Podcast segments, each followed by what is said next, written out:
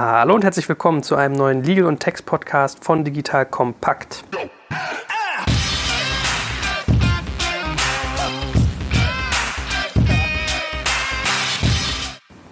Ich mich eben runterregeln hier. Mein Name ist Joel Kaczmarek und ich rede heute wieder mit einem exzellenten Rechtsversteher, dem guten Helder. Hallo Helder. Hallo Joel. So, du musst dich mal ganz kurz vorstellen. Kleine Anekdote am Rande. Ich habe heute Morgen meine Sachen gepackt. Wir haben so Ansteckmikros, mit denen ich meine Partner aufnehme. Und habe gedacht, ach, Helder ist Anwalt, der hat garantiert ein Hemd an. Das ist super, das kann man so bequem immer an den Kragen klemmen. Und jetzt sitzt ein Mann vor mir, der hat einen, einen Hoodie-Pullover an mit dem eigenen Logo seiner Anwaltskanzlei. Man hört ja schon am Namen der Kanzlei, Schnitt-Gammelmann Partners. Du bist Gründer dieser Kanzlei. Ähm, also du bist ein wirklich ein, ein, ein unternehmerischer Anwalt, kann man sagen. Im, im wirklich im, im, bildlichen Sinne und im inhaltlichen Sinne. Ja, wir haben uns... Äh mein Partner Peter Möllmann und ich äh, stark anstecken lassen von den Menschen, die wir in den letzten Jahren ganz besonders intensiv beraten haben ähm, und haben uns, obwohl es uns gut ging, in einer sehr gut gehenden Kanzlei, ähm, nämlich Flickhocke Schaumburg, entschieden, ähm, doch etwas Eigenes auf die Beine zu stellen, das ganz besonders fokussiert auf ja, die Gründer und jungen Unternehmer ausgerichtet ist. Was ist genau euer Fokus? Also ich habe schon gesagt, Schnittgammelmann Partners, SMP ist so der, das Kürzel. Also ihr seid wirklich äh, modern, innovativ unterwegs. Das darf ich ja wertschätzen auch mal sagen. Ähm, was, was, ist so euer Fokus? Was genau macht ihr? Was bietet ihr an? Ähm, bieten eigentlich drei ähm, Bereiche an. Wir, wir, bieten einmal den, den ganzen Bereich des Steuerrechts an, ähm, der bei jungen wie bei alten oder etablierten Unternehmen ähm, eine große und zentrale Rolle spielt. Äh, dann bieten wir Fonds, Fondsstrukturierung an. Wir beraten ähm, Initiatoren, Manager, auch Investoren, ähm, ihr Geld zu bündeln, zu poolen und äh, das möglichst strukturiert zu tun. Und wir beraten dann solche Fonds oder Investoren äh, bei ihren Investments in junge Unternehmen. Das Ganze mit einem sehr starken ähm, Fokus sicher eben auch auf ähm, die Industrie der, ähm, äh, der jungen Unternehmen, ähm, der, äh, des, des, Venture Capital, äh, aber eben auch des Private Equity. Also in dem Bereich sehr fokussiert und mhm. konzentriert. So, und wir beide wollen heute über die zweite Achse von euch sprechen, nämlich das ganze Thema Fonds. Weil was ich so mitkriege, bist du ja so einer der Fondspäpste auf der Anwaltsseite hier in Berlin. Zumindest immer, wenn ich über irgendwelche VCs rede, dann äh, kannst du mal nichts sagen. also, äh, also das spricht ja für dich. Ähm, da machen wir einen Zweiteiler draus. Das heißt, wir werden heute mal so anfangen abzugrasen, was genau ist eigentlich ein VC-Fonds, welche Arten gibt es, was, was hat der eigentlich für eine Aufgabe äh, in unserem Ökosystem und wie investiert so jemand. So, und dann werden wir in einem zweiten Teil mal darüber sprechen, wie gründe ich eigentlich ein. Also das finde ich mich ganz, ganz spannend, mal die andere Seite der Medaille kennenzulernen. Was gehört da eigentlich zu? Wie setze ich das auf? Was ist das für eine Struktur? Welcher rechtliche Aufbau? Da tauchen wir dann auch mal in die Terminologie ein. Ja? Also da werden wir auch mal durchdeklinieren, was ist eigentlich ein normaler Carry? Was ist irgendwie eine Hurdle Rate, die so ein, so ein Fonds sich auferlegt? Gibt es das eigentlich noch? Ja, nein. Äh, Waterfalls, solche Geschichten. Also da wird es ein bisschen tiefer. Wir fangen jetzt mal ein bisschen bodenständiger an, dass wir auch die Leute abholen, die damit nicht tagtäglich zu tun haben. Und da können wir noch mal genau irgendwie einsteigen. Was ist denn eigentlich ein Venture Capital Fonds oder ein Venture Fonds oder VC Fonds? Das sind ja so die Begriffe, die man dafür hat. Ja, also ein Venture Fonds ist, äh, äh, wenn man das versuchen wollte, technisch auszudrücken, ist das eigentlich eine Kapitalsammelstelle, äh, also eine Einheit, ähm, in die Investoren Kapital hineingeben ähm, und Initiatoren, jetzt haben wir also auch schon die ersten beiden ähm, äh, technischen Begriffe ähm, und, oder grundsätzlichen Terms, Investoren und Initiatoren, Initiatoren, eben Manager, die über besonderes Know-how, auch einen Marktzugang, ein Netzwerk verfügen, die eben in der Lage sind, ähm, dann Targets, Portfoliounternehmen, Startups, interessante Investment-Opportunitäten ausfindig zu machen, äh, um dort dann zu investieren. Hm. Also man hat ja so Fonds, irgendwie hört man sonst immer so aus dem Aktienwesen, ja, oder wenn man irgendwie mal privat Geld anlegen will für die Rentenvorsorge. Also eigentlich, äh, sagst du, das ist auch ganz richtig, da gehen eigentlich einzelne Menschen hin, diese, die du jetzt gerade Initiatoren genannt hast, äh, in, dem, in dem ganzen englischen Duktus sagt man ja irgendwie immer General Partner und sammeln das Geld von vielen anderen ein. Ähm, LP ist ja immer so ein Begriff. Äh, kannst du mal sagen, was sich dahinter verbirgt? Das hast du ja eigentlich gerade schon gesagt, das ist ja eigentlich nur ein anderer Begriff für äh, Investoren, aber was genau es damit auf sich hat? Ja, also die Begriffe GP und LP, äh, äh, das hört man dem Klang schon an, äh, sind englische Kürzel für General Partner und Limited Partner und äh, ins Deutsche übersetzt äh, ist der General Partner eigentlich nichts anderes als ein Komplementär einer Kommanditgesellschaft und ein LP ist ein Limited Partner, also ein Kommanditist einer Kommanditgesellschaft. Ähm, und GP, LP beziehen sich natürlich nicht auf Kommanditgesellschaften im eigentlichen Sinne, äh, sonst würden wir eben von Komplementären und Kommanditisten sprechen, sondern ähm, kommen aus der Urform der äh, Venture oder auch Private Equity Struktur, äh, die in 99 äh, von 100 Fällen ähm, als Limited Partnerships aufgelegt sind. Limited Partnerships, wie gesagt, im Deutschen das Äquivalent wäre die Kommanditgesellschaft. Ähm, und dort beschreiben diese beiden Begriffe eigentlich die Funktion der GP, ähm, der Vollhafter, der Geschäftsführer, der Manager äh, und damit im Prinzip ähm, die Einheit, in der die Initiatoren oder aus der heraus die Initiatoren tätig werden äh, und der LP, eben der Investor, der äh, haftungsbeschränkt sein Investment tätigt. Mhm, gut, also der GP ist im Prinzip der Geldeinsammler, der LP ist der Geldgeber und dann verbindet sich halt damit, dass der GP eigentlich sozusagen einen Anteil kriegt, sich bereichert am Geld anderer, dass er, invest dass er vermehrt, ja, dadurch, dafür kriegt er einen Anteil. Dadurch erklärt sich dann auch ein bisschen dieser, dieser Haftungsfaktor. Also er haftet mehr, dafür bringt er weniger ein, das gleicht sich aus, er wird eigentlich für seine Leistung bezahlt. Was ja. ist denn eigentlich so der Unterschied zu äh, Private Equity Fonds zum Beispiel? Das hat ja der eine oder andere vielleicht auch schon mal gehört und wirft es vielleicht durcheinander. Venture Capital, Private Equity, beides englische schwierige Begriffe, hat irgendwie mit Finanzen zu tun. Kannst du da mal einen Unterschied äh, beschreiben, was, wie, wie anders funktioniert? Ja, der äh, klassische Venture Capital Fonds investiert eben in junge Unternehmen und das ist auch das äh, Besondere oder das, was den Venture Capital Fonds ausmacht. Äh, es hat ein anderes Risikoprofil. Ähm, ja, man investiert, gerade wenn man in einer sehr frühen Phase äh, Geld investiert, ist das Venture-Geld. Äh, also da ähm, steckt auch so ein bisschen ein Abenteuer äh, mit dahinter. Ich äh, investiere in ein Unternehmen, von dem ich im Zeitpunkt meines Investments noch nicht weiß, ob das ein Jahr, zwei Jahre oder auch 100 Jahre alt werden wird ähm, oder ob das vielleicht auch nach drei Monaten schon wieder beendet ist.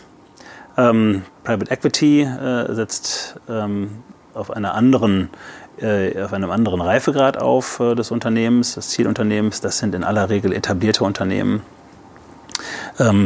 das sind Unternehmen, die ähm, schon viele Jahre am Markt äh, tätig sind, die möglicherweise ein Nachfolgethema haben oder leicht weggeschlagen sind. Und da kommen dann spezialisierte Teams rein ähm, äh, in Form von Initiatoren von Private Equity Fonds und investieren dort. Also oh. anderes Risikoprofil, anderer Grad der Zielunternehmen. Hm. Ich meine, gut, daraus äh, abgeleitet natürlich auch mal eine andere Upside. Ne? Also so ein VC-Fonds, der früh investiert, hat mehr Risiko, aber auch irgendwie mehr Chance auf, ähm, auf höheres Investment. Ist die Konsequenz daraus, dass so ein PE-Fonds auch ganz andere LPs anzieht, also ganz andere Leute, die ihm Geld geben? Weil vermutlich musst du ja, wenn du eigentlich, und viele von denen sind ja Konsolidierer, also die gehen dann irgendwie hin und kaufen irgendwie drei Firmen, die dasselbe machen, verschmelzen sie zu einer, verkaufen sie dann teurer weiter. Ähm, da brauchst du ja auch mehr Cash. Also eigentlich ist so ein PE-Fonds auch viel größer. Wirkt sich das entsprechend aus, dass du ganz andere Investoren in so PE-Fonds hast als in VC-Fonds? Jetzt kommt ein kleiner Werbespot. Aufgepasst! Wusstest du, dass HR-Teams heutzutage mit mehr Aufgaben denn je konfrontiert sind? In der aktuellen Studie HR Trends, die Zukunft der Personalarbeit 2024 von Sage, wurden HR-Teams aus sieben verschiedenen Ländern und über 20 Branchen befragt, um top aktuelle Insights in der Entwicklung des Personalwesens zu geben. Sage entwickelt HR-Tools und Software für dein Unternehmen, um Lohnabrechnungen, Personalmanagement, Buchhaltung und mehr zu vereinfachen. So, und die Studie von Sage zeigt unter anderem, dass ganze 91% der HR-Teams angeben, dass ihre Arbeit Arbeitsbelastung im letzten Jahr zugenommen hat, aber gleichzeitig glauben 79 Prozent der Befragten, dass Automatisierung ihre Prozesse zukünftig verbessern und Zeit sparen kann. Ebenfalls spielt auch KI eine große Rolle. Derzeit nutzen etwa ein Drittel bereits Chatbots wie ChatGPT in ihren Prozessen und circa drei Viertel der PersonalleiterInnen sind sich bereits sicher, dass KI die Arbeitsweise im HR revolutionieren wird. Du merkst, die Studie ist vollgepackt mit Statistiken, überraschenden Erkenntnissen und Tipps für HR-Führungskräfte, die vorankommen wollen und zeigt eine Momentaufnahme der sich stetig wandelnden Rolle von HR heute. Am besten schaust du dir die Studie HR-Trends, die Zukunft der Personalarbeit 2024 selbst an. Unter digitalkompakt.de slash Sage, S-A-G-E, kannst du sie dir komplett kostenlos herunterladen. Und wie immer findest du alle Infos auch auf unserer Sponsorenseite unter digitalkompakt.de slash Sponsoren. Werbung Ende. Na, aber in jedem Fall ist es mal so, dass äh, die Gruppe der Private Equity Fonds eine größere ist, ähm, denn das Risiko ist geringer. Und wir leben halt in einem Land, ähm, das äh, ganz überwiegend äh, risikoavers ist, ähm, anders als das beispielsweise in den USA der Fall ist. Also äh, ein Pensionsfonds, äh, ein Versicherer ähm, wird vor Venture Capital Investments ähm, das Ganze fünf oder sechsmal prüfen äh, und sich die Frage stellen, ähm, ist das Risiko vertretbar, das nun hier damit verbunden ist? Ähm, und äh, ja, wägt ab, ob es in einem limitierten Bereich, der überhaupt für Alternative Investments zur Verfügung steht, ähm, eher in Private Equity investiert oder in Hedgefonds oder eben in Venture-Fonds. Mhm. Gut, also hm?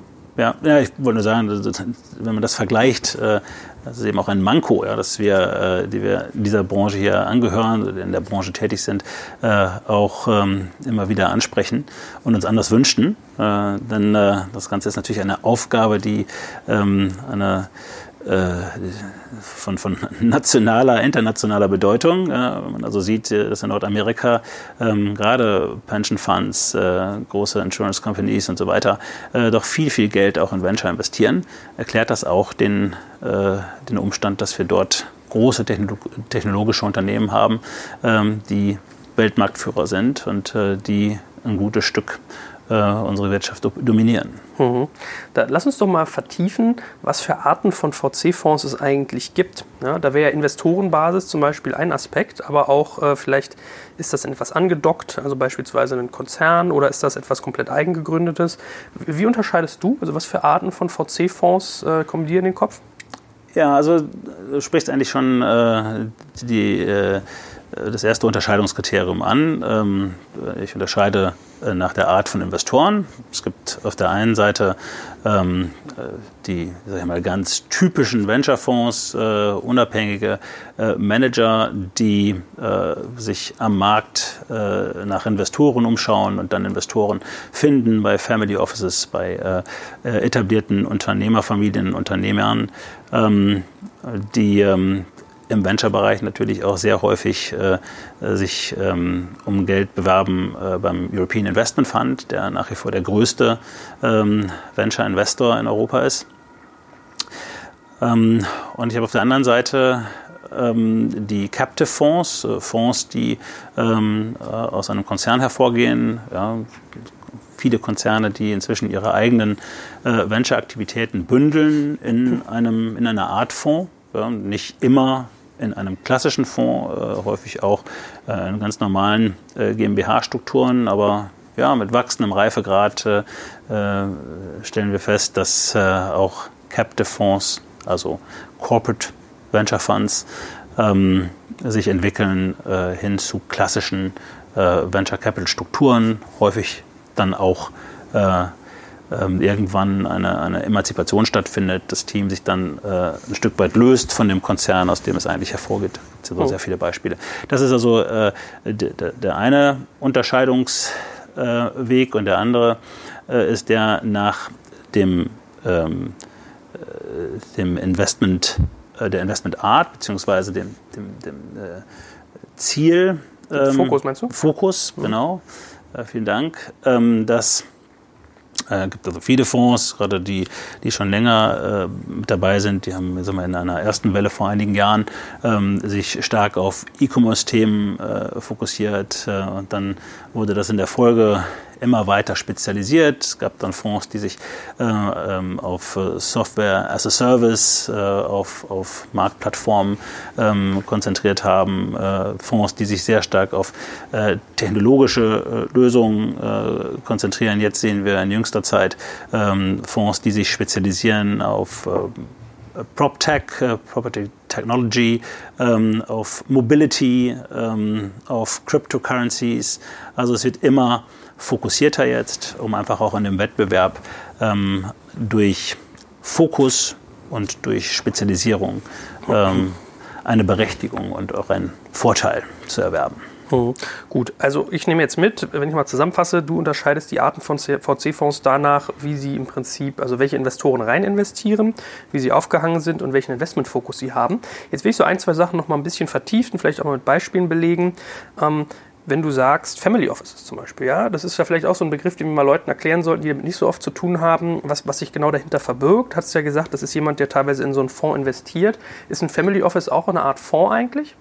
Ja, ein Family Office ist im Prinzip eigentlich nur eine ähm, Abteilung, zum Beispiel äh, äh in großen Unternehmen oder Unternehmerfamilien, die viel Geld mit äh, ihren ähm, unternehmerischen Aktivitäten äh, erwirtschaftet, erwirtschaftet, haben über Jahre und die sagen, so, wir müssen unser, ähm, äh, unsere, äh, unsere Kapitalanlage jetzt in ähm, fachmännische Hände legen. Wir äh, bauen jetzt im Prinzip ein, eine eigene Struktur auf, um unser eigenes Geld anzulegen. Sinnvoll. Mhm. Ja, und sie bauen sich damit eben ihr eigenes Family Office auf. Es gibt auch Family Offices, die das Geld ähm, ihrer Kunden anlegen, also die eben äh, nicht exklusiv für eine Familie tätig sind, sondern die ähm, vielleicht mehrere Familien äh, im Beritt haben. Das sind dann äh, auch Family Offices, aber die sind dann beispielsweise bei einer Bank angesiedelt oder äh, sind einfach unabhängige beratende Unternehmen. Hm. Wie, wie, muss ich mir solche Leute eigentlich vorstellen? Wer sitzt da so vor dir? Sind das so diese Leute, die so Anzüge haben, die so wirklich auf die Haut geschneidert sind, die so total so, so Wohlstand schon irgendwie aus den Poren trieft? Oder sind das irgendwie ganz normale, unkomplizierte Menschen? Da, da gibt es solche und solche. Äh, äh, ganz sympathische, unkomplizierte Menschen, äh, wie äh, wir sie jetzt gerade vor uns sitzen haben. Äh, und dann gibt es natürlich auch äh, ähm, die andere Gruppe. Ähm, also das ist ein sehr buntes Feld. Ich musste mich so lustigerweise daran denken. Ich hatte mal einen, äh, der war so Investmentbanker, hat auch äh, für schwer, schwer reiche Menschen, also wirklich äh, Milliardäre, Geld investiert und ja, da hast du schon so diesen, diesen Habitus. Am Gendarmenmarkt wird diniert mit irgendwie Anzug und er hat ein Parfüm. Da meinte ich so, Sie haben ein gutes Parfüm. Was ist denn das? Wie heißt das denn? Ja, das heißt Greed. Ja, auf Englisch Gier. Da, da, musste ich mir echt verkneifen, wo ich dachte so, das ist ja echt plak plakativ. Naja. Ja, im privaten Leben war bestimmt auch ein sehr sympathischer Mensch. Nee, der war auch nett. Also das sind ja. sehr eloquente, sehr intelligente Menschen. Ja, aber ja. Äh, ich will ja mal den Leuten vermitteln, wie diese Welt sich so anfühlt. Ja? Von daher, gut. Aber wir lernen äh, in, in den VC-Fonds können demnach also ähm, Privatmenschen investieren, was in der Regel Business Angels sind oder auch mal, äh, also eigentlich Unternehmer häufig, ähm, institutionelle Geldgeber, Family Offices. Was mit Corporates und mit Fonds? Sind das eigentlich auch Leute? Also gibt es Fonds, die wiederum in Fonds investieren? Ja, absolut. Ähm, das sind dann die sogenannten Dachfonds oder Fund of Funds, die eben für eine äh, größere Diversifikation sorgen wollen, indem sie eben sagen, ja, wir äh, vertrauen hier nicht nur auf ein Team, das äh, dann Zugang ähm, zu Startups hat, sondern wir versuchen das Ganze zu streuen und äh, investieren in eine Reihe von Fonds. Mhm. Ähm, die gibt es, die gibt es äh, auch wieder in Nordamerika äh, anzahlmäßig mehr, als es sie in Deutschland gibt, aber ja, die gibt es. Mhm. Ähm, wie ist es denn mit, mit Unternehmen? Also wir haben ja, du hast jetzt gesagt, es gibt irgendwie manchmal konzernbasierte ähm, VC-Fonds. Ja, also man kann da zum Beispiel ganz früh denken an so ein T-Venture, was aus der Telekom äh, hervorgegangen ist, oder der Kollege äh, Leibold, der mit mir den VC-Podcast macht, der ist ja auch bei E-Ventures, was eigentlich mal ein Otto angedockt war, sich verselbstständigt hat. Hast du trotzdem auch viele Corporates und Mittelständler, die in an Fonds investieren? Also die dann nicht über eigene Strukturen investieren. Mhm.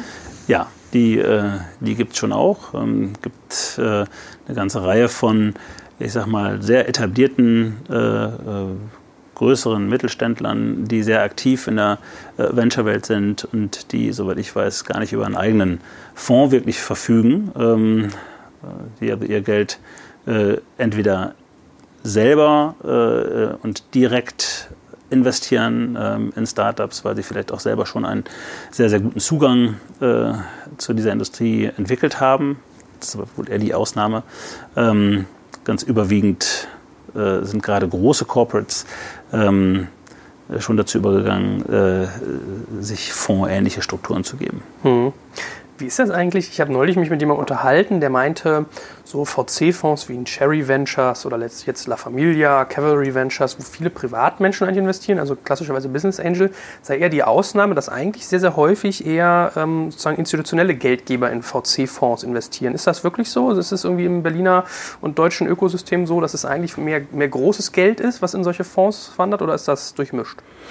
Also wenn wir den deutschen Markt äh, uns anschauen, äh, dann muss man einfach sagen, dass äh, es einen mit Abstand äh, größten Investor gibt, den hatte ich eben schon genannt, den European Investment Fund, ähm, der sozusagen eine Mission hat und die lautet eben auch, ähm, diese Industrie zu fördern.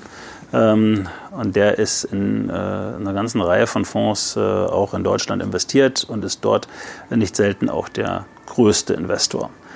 Ähm, dass private äh, Menschen, also Business Angels, ähm, äh, anzahlmäßig ähm, äh, durchaus beachtlich, aber in Summe mit dem, was da an Volumen investiert wird, äh, immer eher äh, untergeordnete Bedeutung haben. Das erklärt sich äh, alleine einfach daraus, dass halt ein Einzelner, eine einzelne natürliche Person ähm, äh, vermutlich nicht über die Mittel verfügt, ähm, über die halt eben ein großer Corporate oder ein großer Institutioneller, ähm, der das Geld von vielen verwaltet, wie ein Pensionskasten oder, oder Versicherer, ähm, äh, ja, die, die Mittel, die er verfügt, über andere Mittel einfach. Ja.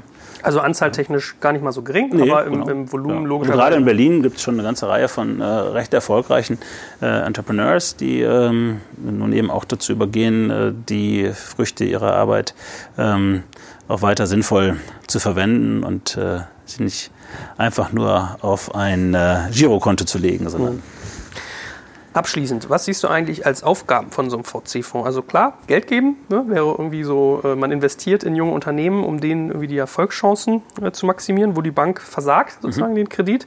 Aber was siehst du sonst so als, als Aufgaben im Ökosystem von so einem VC-Fonds? Nun, also das, womit eigentlich jeder Venture-Fonds, den ich kenne, wirbt, ist, dass er äh, eben gerade nicht nur äh, die Funktion erfüllt, ähm, die bessere Bank zu sein äh, und Geld zu geben, sondern äh, er gerade ähm, äh, verspricht, auch Know-how zur Verfügung zu stellen, Kontakte, ein Netzwerk, äh, was sehr, sehr nützlich ist, wenn es klappt. Ähm, und dort gibt es natürlich Fonds, die das ähm, sehr, sehr umfassend tun, wenn man so Project A anschaut, äh, die da ähm, eine ganz, ganz große Gruppe von äh, Fachleuten äh, sitzen haben, äh, die sich spezialisieren darauf, die Bedürfnisse von jungen Unternehmen ähm, durch die richtige Dienstleistung ähm, äh, zu fördern oder zu befriedigen. Äh, Florian Heinemann sitzt ja regelmäßig bei dir und äh, ihr habt und produziert interessante Podcasts. Ähm, und dann gibt es aber noch eine ganze Reihe von Fonds, die ähm, äh, eben da auch eine Angebotspalette haben, die im äh, HR-Bereich helfen, die im IT-Bereich helfen, ähm, äh, auch im Business Development-Bereich helfen. Also die einfach, äh, gerade wenn es Unternehmer sind, äh, selber äh, Gründer waren, dann eben versprechen und auch, auch in aller Regel, glaube ich, liefern. Know-how, Hilfestellung. Mhm.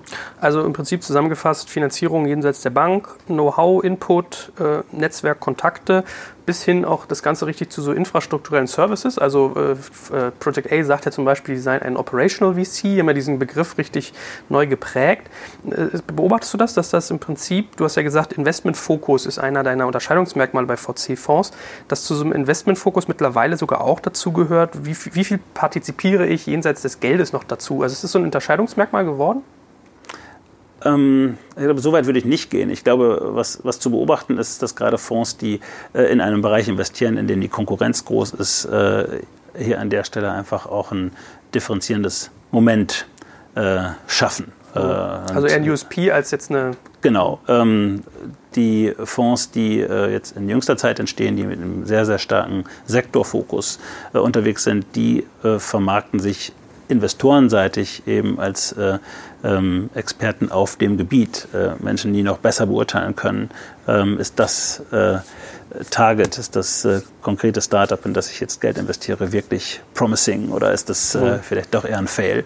Ähm, also die investieren, die, die, die, die differenzieren über differenzieren sich ähm, über besonderes Know-how. Ja. Ja, ich habe ja gesehen, dass ja mittlerweile auch zunimmt, dass äh, so junge Generationen von VC-Fonds sich als KI-Fonds so ein bisschen hinstellen, dass sie sagen, wir benutzen Technologie, um äh, Sachen zu identifizieren. Da habe ich dann neulich von einem anderen Investor, der eher so alte Schule ist, gelesen oder mittelalte Schule. Da will er mich erschlagen, wenn ich sage, der ist alt. Äh, ja, das ist ja so ein, so ein People's Business. Also Man merkt, es ist ganz interessant, wie sich sowas eigentlich unterscheidet. Ich glaube, wir haben jetzt mal ein paar gute Grundlagen gelegt, was das ist, ein VC-Fonds, was, was für Arten es gibt und welche Aufgabe er im Ökosystem hat. Ich danke dir ganz herzlich, ne, dass du so, so basisch damit uns heranrobst. Vielen Dank, dass ich dabei sein durfte. Und beim nächsten Mal geht es dann, wie gesagt, weiter richtig in die rechtliche Gestaltung von sowas, wo echt mal interessant ist, was, was man eigentlich tun muss. Kann jeder einen VC-Fonds aufmachen? Ja, nein, wie funktioniert das? Darauf freue ich mich schon sehr. Vielen Dank. In diesem Sinne, over and out.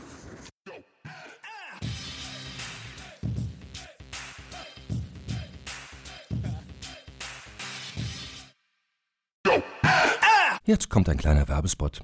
Aufgepasst. Du kennst es doch sicherlich auch. Der Frühling ist im vollen Gange, es müsste mal wieder geputzt werden oder auch ausgemistet. Also wir haben das Thema auf jeden Fall gerade, denn nach unserem großen Live-Treffen von unserem Business Club Makers and Shakers missten wir gerade unseren ganzen Keller aus und dabei gibt es auch Dinge, da habe ich gar keine Lust, die aufwendig ins Internet zu stellen, sondern suche Hilfe. Und zwar haben wir da einen spannenden Partner, den kennst du bestimmt auch schon, denn mit Rebuy kannst du deine gebrauchten Artikel, wie zum Beispiel Bücher, Musik, Filme oder Technik wie Smartphones, HiFi und vieles mehr verkaufen. Komplett stressfrei, ohne lästige günstiges Erstellen von Anzeigen und vor allem ohne stressige Kommunikation mit KäuferInnen. In nur 30 Sekunden findest du heraus, wie viel Geld du für deine Artikel bekommst und wenn dein Artikel im Lager von Rebuy angekommen ist, bekommst du das Geld ganz automatisch schon sechs Tage später ausgezahlt. Also, mach's wie wir, spar dir doch einfach das Text- und Abfotografieren deiner Schätze und besuche direkt Rebuy. Unter digitalkompakt.de slash Rebuy habe ich dir eine Weiterleitung eingerichtet und alle Infos findest du wie immer auch auf unserer Sponsorenseite unter digitalkompakt.de slash Sponsoren. Werbung Ende.